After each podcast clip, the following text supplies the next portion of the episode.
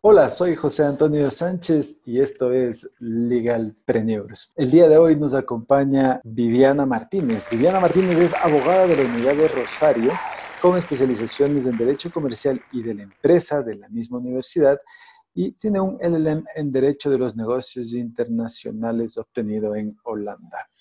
Actualmente, Viviana es la gerente de innovación de Legis, uno de los proveedores de Legal Tech más grandes de Colombia. Además, lidera la organización del capítulo de Legal Hackers en Bogotá. Bienvenida, Viviana. Buenas tardes. ¿Cómo estás? Muy bien, José Antonio. Buenas tardes y a todas las personas que nos escuchan. Muy, muy buenas tardes. Qué gusto tenerte aquí, Viviana. Empecemos un poco preguntándote qué es Legis, cuál es su propuesta de valor, a qué se dedica esta empresa en la que trabajas actualmente. Claro que sí. Bueno, pues Legis es una empresa que tiene varios productos para los abogados, eh, servicios tecnológicos para abogados, pero en sus inicios fue una editorial jurídica. O sea, sus bases son prestar contenido eh, de calidad para, para el área legal. Entonces, ahí tienen varias líneas de productos eh, que han ido evolucionando a la par que ha ido evolucionando la tecnología en estos temas. Súper. ¿Cuál es tu rol dentro de esta empresa en este momento? Yo soy la gerente de innovación de Legis. Digamos que en mi, en mi profesión de abogada pues ha sido un, un reto y un cambio bien bonito porque es eh, poder trabajar ya desde la parte de producción, de elaboración de productos para, eh, para los abogados con pues, diferentes técnicas de innovación y con un equipo eh, con el cual desarrollamos varios proyectos eh, en conjunto, un equipo diverso, diseñadores, programadores, abogados también, eh, pues que la idea es poder construir esos productos ideales centrados en las necesidades de, de los usuarios que son pues abogados para satisfacer sus, sus, requerimientos. Cuéntanos, cuéntanos un poco de ti, Vivi. ¿Cómo, ¿Cómo, pivoteaste tu carrera en ese sentido? ¿Cómo, ¿Cómo llegaste a ser gerente de innovación legal de una compañía de tecnología? ¿Por qué te llamó la atención? Eh, ¿Qué sucedió y en qué momento de, de la carrera se dio este cambio? ¿no? Pues ahí está sería como empezar a revisar, bueno, yo siempre quería cómo trabajar con emprendimientos o con temas eh, corporativos desde que estaba en la universidad y digamos que empecé como a tratar de enfocar mi perfil, pero como abogada de, ese tipo de, asesorías. Después, eh, cuando fui a estudiar a Holanda, es que tuve ya como un acercamiento mucho más directo con emprendedores y conocí el grupo de Legal Hackers.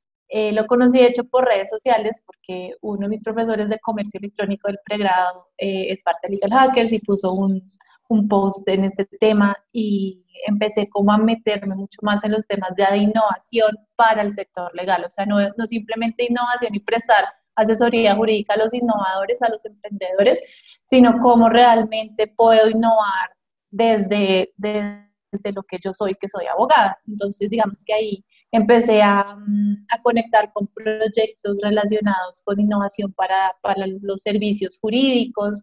Eh, en los mismos eventos de Legal Hackers, pues empieza uno a generar un network bien interesante de personas que, que uno ve que están empezando también a, a interesarse por estos temas. Y Legis es una empresa de 67 años con bastante trayectoria eh, haciendo productos para, para este nicho y la verdad pues es, es, es, una sorpresa y un reto grande poder llegar a, a, liderar un grupo de personas que estamos enfocadas en precisamente en generar innovaciones para, de productos para, para abogados. Entonces fue como una evolución de empezar a pensar en resolver las necesidades jurídicas de los emprendedores o los innovadores a generar innovaciones directamente para los abogados. Mm. Más o menos ese camino. Ok, entonces tú en algún momento, en alguna reunión de estas de Legal Hackers, ahí conociste a quién era eh, en ese momento, ¿no es cierto? De sí, de hecho, de las personas que organizamos el capítulo, eh, una de ellas eh, trabajó un tiempo, fue parte en un tiempo de la junta directiva de Legis y ahí fue como empezamos como a conectar, a, él me comentó que pues tenía como estos, estos proyectos y pues presenté mi hoja de vida y y, nada, les, les parece interesante conocer una abogada que empezara a, o que tuviera como ese acercamiento además, no solamente eh, pues los, conocimientos jurídicos o legales, sino, sino esa interpretación de las necesidades de, del, del, sector, eh, conocimiento en, en, cuanto a qué productos hay hoy en día, qué es lo que están demandando los abogados y cuál es como de hecho la competencia que se está dando eh, en estos temas. y, y, en Legal Hackers hemos hecho varios ejercicios bien chéveres como de posicionamiento de estos productos de Legal Tech eh, en Colombia. Eh, hicimos un levantamiento de un mapa de estos productos. ya hoy en día tenemos mapeados más de 100 productos de Legal Tech en Colombia con todos sus niveles de desarrollo, tan sofisticados como los que tiene leyes, como pues básicos eh, que puede llegar a tener eh, una empresa más pequeña, pero es bien interesante ponerle cara a esa innovación legal y, no, y sentir que es propia y no simplemente ve uno los mapas de Estados Unidos, de Europa, de otros países pues como más desarrollados, sino de empezar a ver a nivel local eh, pues qué se está haciendo y que realmente sí ya existe un avance en el tema. Claro, absolutamente. Entonces, eh, de lo que nos dice Viviana en la primera parte, para dar este salto en la carrera o dar este cambio en nuestras carreras, pues es importante conocer, estar y atreverse, ¿no? Lanzarse a, este reto, a, presentar la, hoja de vida para, para cambiar su sentido de carrera. Ahora, Viviana nos dice también que innovación hay en el tema legal en Latinoamérica y tal vez está eh, un poco escondida o todavía no, la habíamos, no nos habíamos atrevido siquiera a tenerla en cuenta, a mapearla y demás. Pero empecemos con, ¿qué es innovación, Viana? ¿Qué, entendemos por innovación? Para mí yo creo que una definición básica de innovación puede ser, eh, bueno, o algo que quiero aclarar primero es que innovación no significa tecnología. O sea, innovación no significa desarrollar un producto, tener una plataforma, hacer tecnología. Eso es como una de las fases finales, como de concreción de un proyecto de innovación. Innovación empieza por empezar a pensar distinto, por eh, analizar los procesos de forma diferente. Y creo que uno de los puntos más importantes de, desde mi experiencia en los procesos de innovación es eh, analizar a tu usuario pensar en tu usuario y cómo yo puedo de una forma más ágil, distinta, más directa, satisfacer las necesidades de ese usuario. Y ya teniendo claro eso, pues yo puedo entrar a revisar, ¿es un producto lo que tengo que desarrollar o es un proceso que tengo que mejorar o algún punto de contacto de los que tiene mi cliente conmigo? ¿Cuáles son los que están eh, como dando dificultades y cómo los puedo solucionar? Y ya ahí sí, si uno de esas soluciones es desarrollar un producto, pues vamos a entrar a mirar con qué tecnología lo voy a desarrollar. Pero antes de eso hay un proceso eh, por, pues, por abarcar. ¿Podríamos decir que esta necesidad que tú identificas en el usuario siempre es un problema? ¿Siempre hablamos de resolver problemas cuando hablamos de innovación? Pues no lo veamos como un problema, sino más bien como qué es lo que busca el usuario, es satisfacer en lo que yo estoy ofreciendo. ¿cierto? Entonces, por ejemplo, en servicios legales, pues claramente la respuesta a esa pregunta pues podría ser muy básica, tan básica como eh, pues un usuario que, que acude a un abogado lo que quiere es una respuesta jurídica a lo que está preguntando. Pero entonces ahí si uno empieza a revisar más en detalle, eh, entonces, ¿cómo le entrego yo esa información a mi usuario? ¿Me la está entendiendo de forma adecuada o no me la está entendiendo? cuáles son las necesidades que él tiene, es entrar a revisar mucho más a fondo y entender realmente eh, pues qué es lo que necesita mi cliente y cómo se lo puedo proveer de la mejor manera posible y de la forma más sencilla también. Y creo que ahí empieza como ese proceso de, de revisar eh, los, eh, pues los temas con innovación. Ok, de lo que nos cuentas, entonces, innovación tiene un alcance muy grande, ¿no es cierto? ¿Qué tipos de innovación encuentras tú dentro del EGIS en este momento? ¿En qué tipo de innovación se están concentrando? Pues ahí digamos que podemos hablar de dos tipos como de innovación y una es la que normalmente venían desarrollando las empresas, que es una innovación cerrada, es decir, una innovación donde las mismas personas de la misma empresa son quienes desarrollan estos proyectos, quienes los proponen, quienes eh, los ejecutan. Pero hoy en día está empezando como a surgir una nueva tendencia de innovación y es la innovación abierta.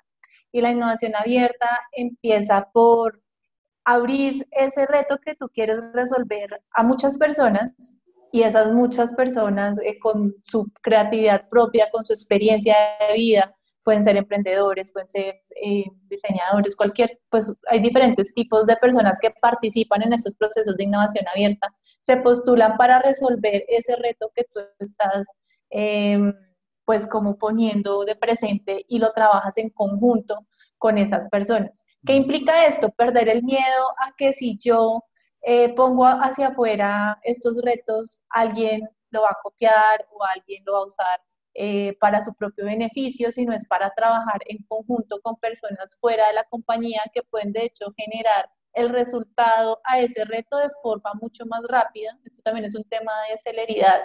¿Cómo puedo resolver de forma mucho más rápida esos retos que yo estoy eh, pues poniendo en la mesa de, de, de, las personas afuera? Y para eso hay plataformas o hay diferentes formas de hacerlo. Las aceleradoras, por ejemplo, reciben este tipo de retos porque tienen un grupo de, emprendedores dispuestos y listos o con algunos productos que pueden, de hecho, eh, conectar con mi necesidad y evolucionar en el producto que yo estoy buscando, por ejemplo. Entonces es un tema de rapidez y es un tema de apertura a resolver las cosas de forma diferente. Y en Legis, digamos que estamos, con tu pregunta que me hiciste, en Legis estamos trabajando eh, ahorita algunos procesos de innovación abierta, iniciando como, como en ese camino de empezar a tocar eh, puertas de aceleradores, como por ejemplo Guaira de Telefónica, para poder discutir este tipo de retos de forma más eh, transparente y buscar una respuesta eh, pues en conjunto para esto. ¿Estos son los famosos hackatones? Puede ser una forma de resolver un reto de innovación pero por ejemplo, los, los, los hackathons no necesariamente los tiene que hacer una empresa, ¿no? O sea, una empresa que esté buscando eh, un tema, resolver un problema a través de innovación abierta, pero sí puede ser una, una forma de solucionar.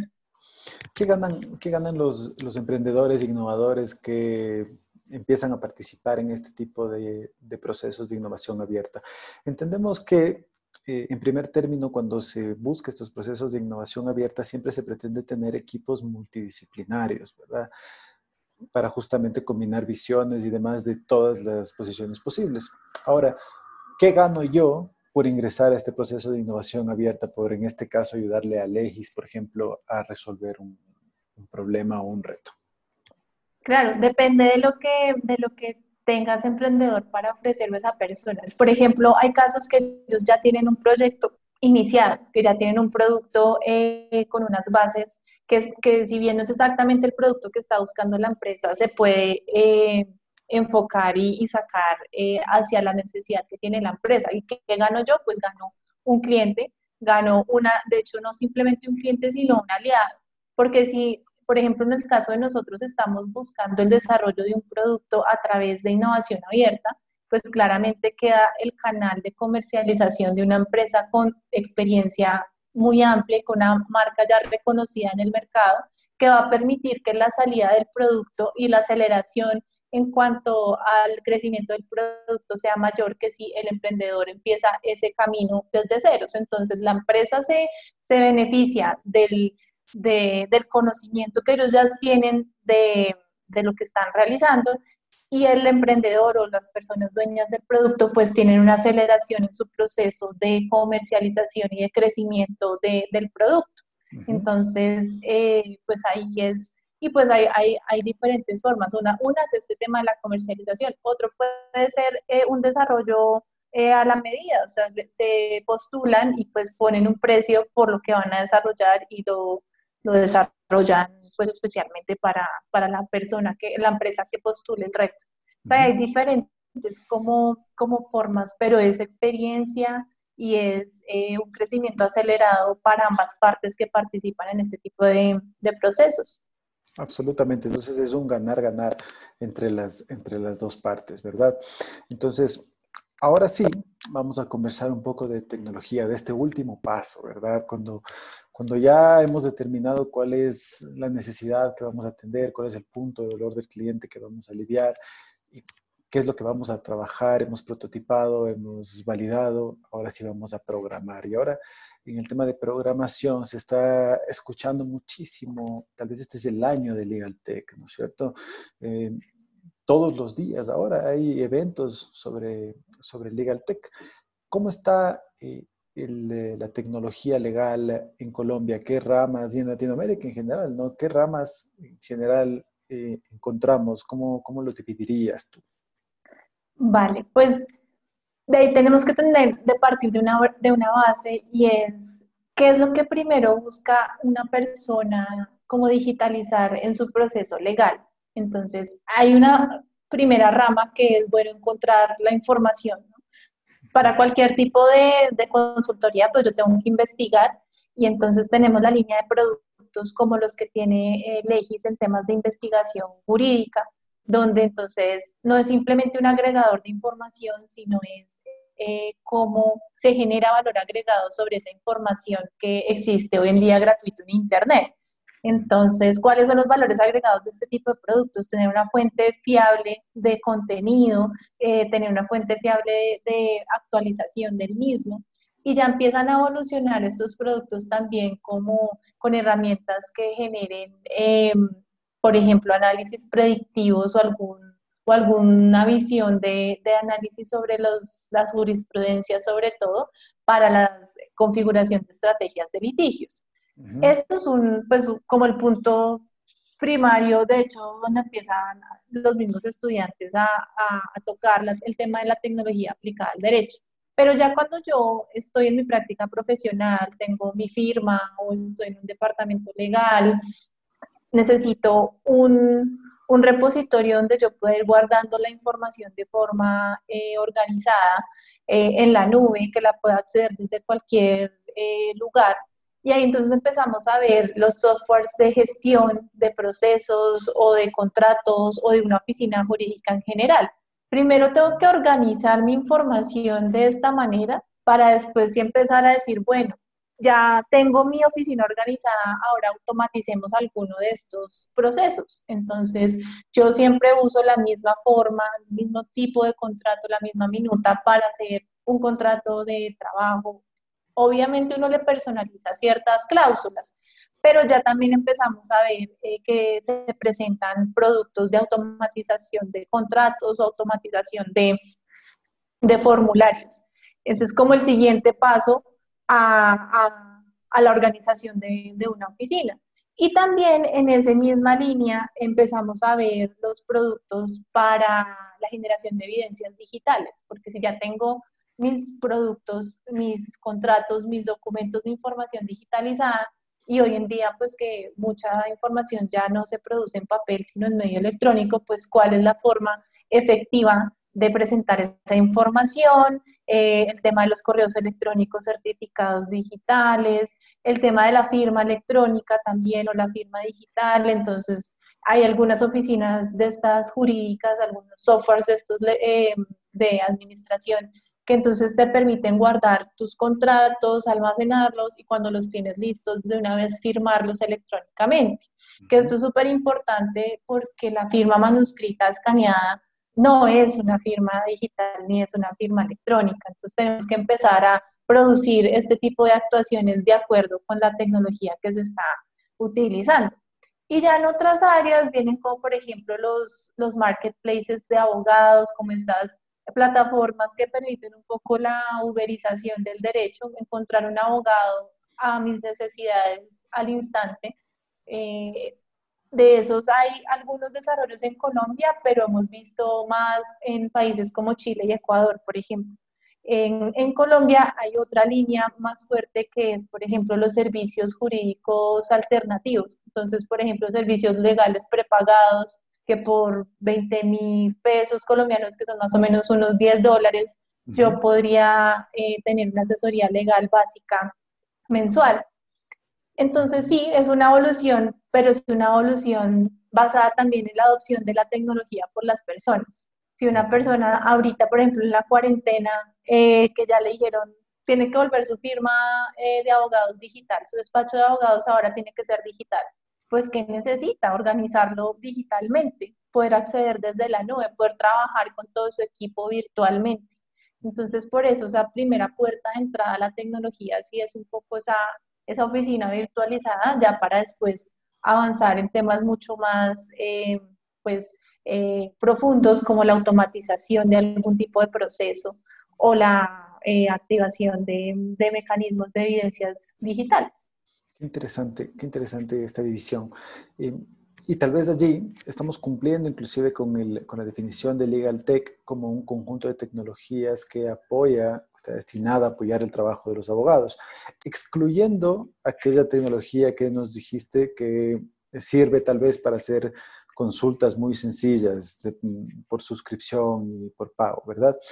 Excluyendo esa última tecnología que parece que está más dirigida al público en general más que a los abogados, em, dentro del sector jurídico, entre quienes todavía ejercemos el derecho, eh, ¿para quién está dirigido Legal Tech? ¿Para quién es esa tecnología? ¿Es solamente para las firmas grandes, para las firmas medianas ya consolidadas?